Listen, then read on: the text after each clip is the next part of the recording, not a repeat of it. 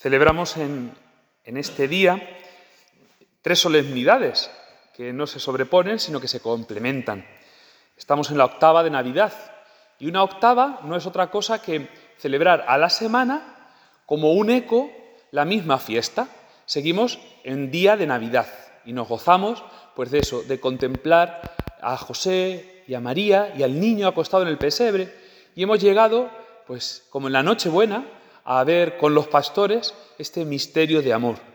Es en la octava de Navidad pues un redundar, un volver a contemplar, a que se nos llene el corazón de, de este misterio que es algo inagotable, que por más que lo miremos no lo vamos a gastar ni lo vamos a entender del todo. Siempre habrá algo que nos enseñe, que nos ilumine, que nos haga comprender este misterio de ternura y de misericordia de Dios que viene hasta nosotros.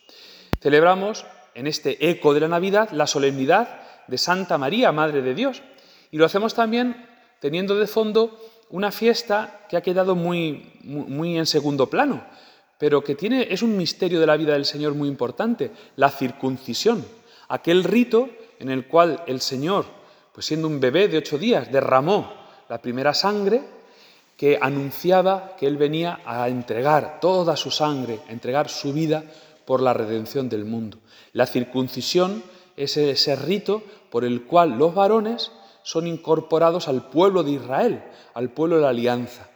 Jesucristo, al asumir ese rito, siendo Él el Hijo de Dios, lo que está haciendo es revelarnos el misterio de toda su existencia, que ha venido a someterse, siendo eterno, hacerse temporal, siendo Dios, hacerse hombre, siendo pues lleno de toda divinidad, pues a pasar pues como uno de tantos.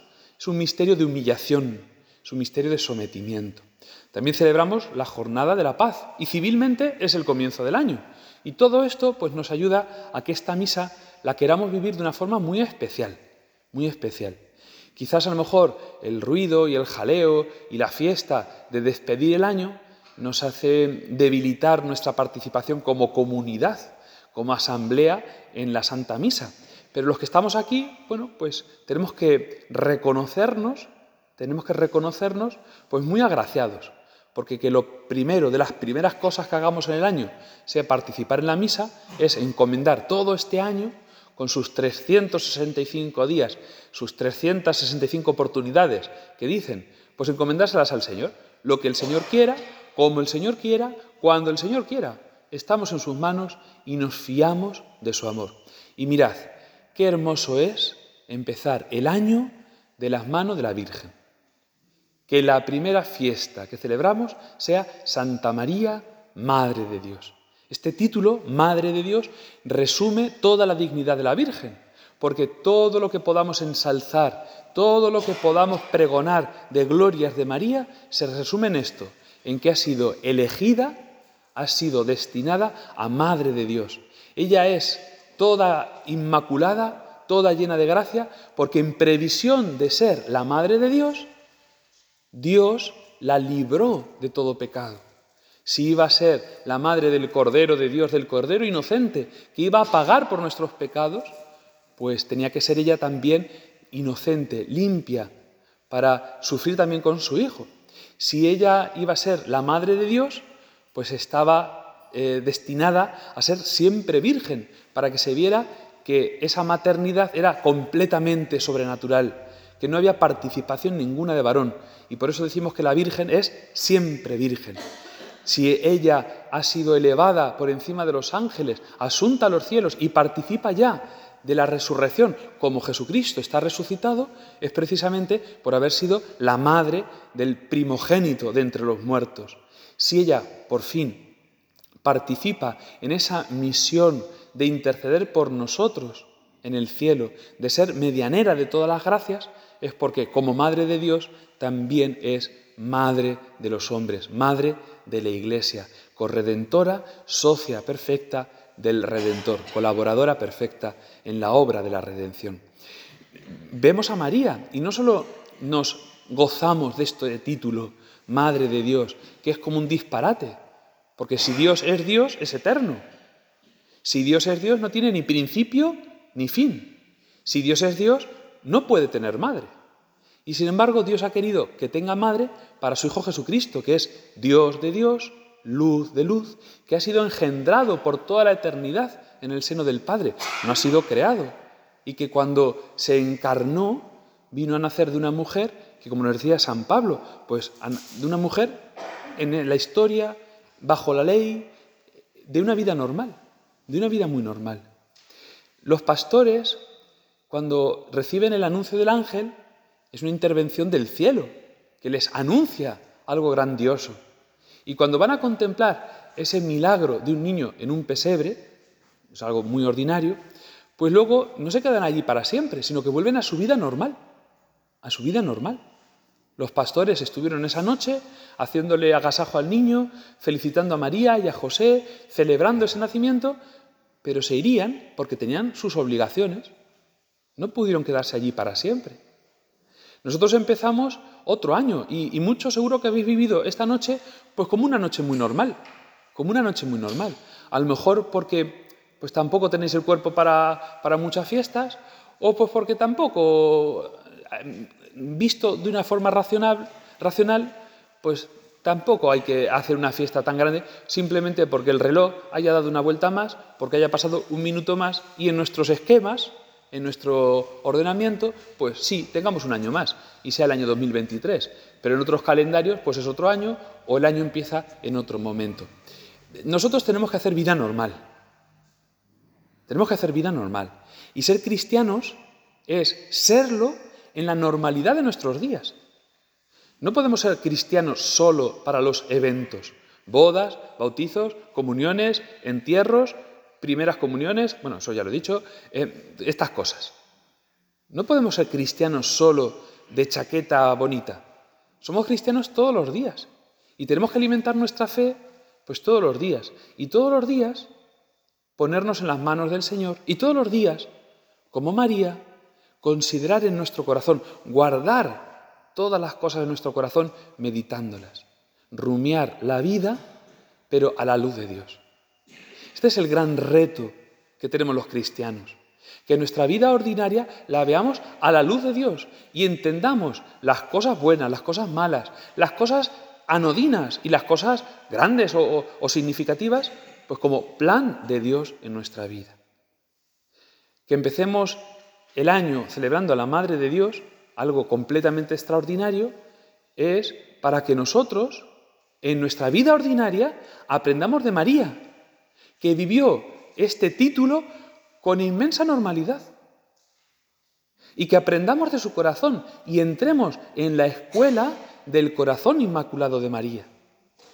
Ojalá de verdad descubramos los tesoros que hay allí, porque son inagotables. ¿Qué podemos aprender de la Virgen? Pues infinidad de cosas, pero al inicio de este año, pues yo os invito a que nos propongamos aprender tres cosas. Tres cosas. La primera, el olvido de sí. Esto nos va a llevar toda la vida, pero alguna vez tendremos que empezar. Quitarnos importancia. Quitarnos importancia.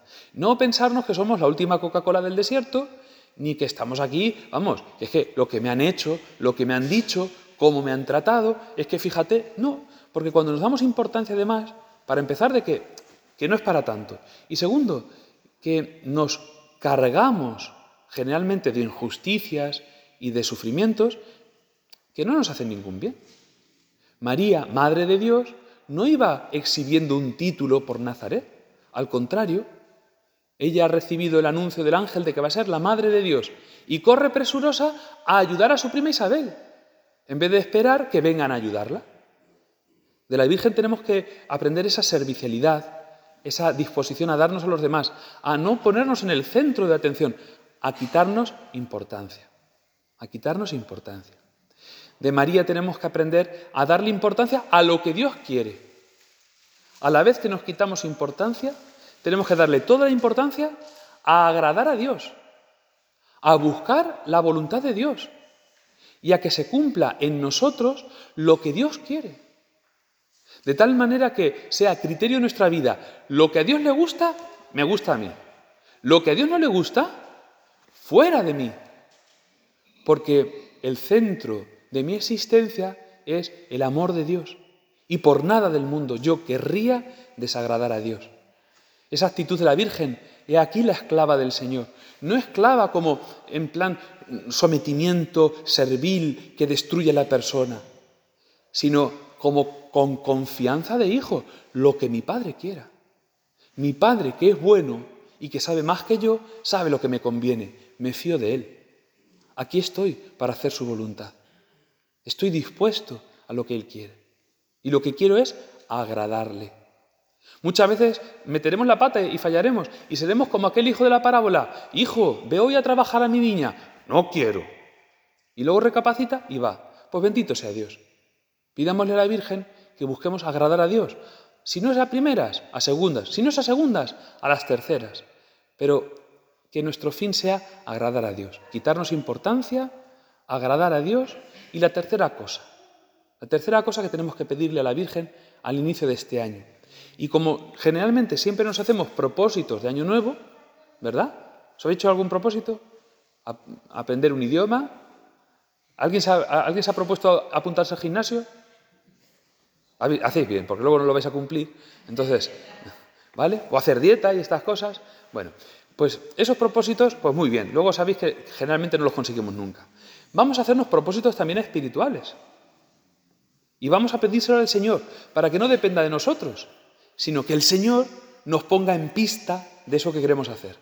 Tercera cosa que hay que pedirle a la Virgen, como propósito o como súplica para que el Señor nos conceda este año. Hacernos apóstoles. Que nos hagamos apóstoles de María.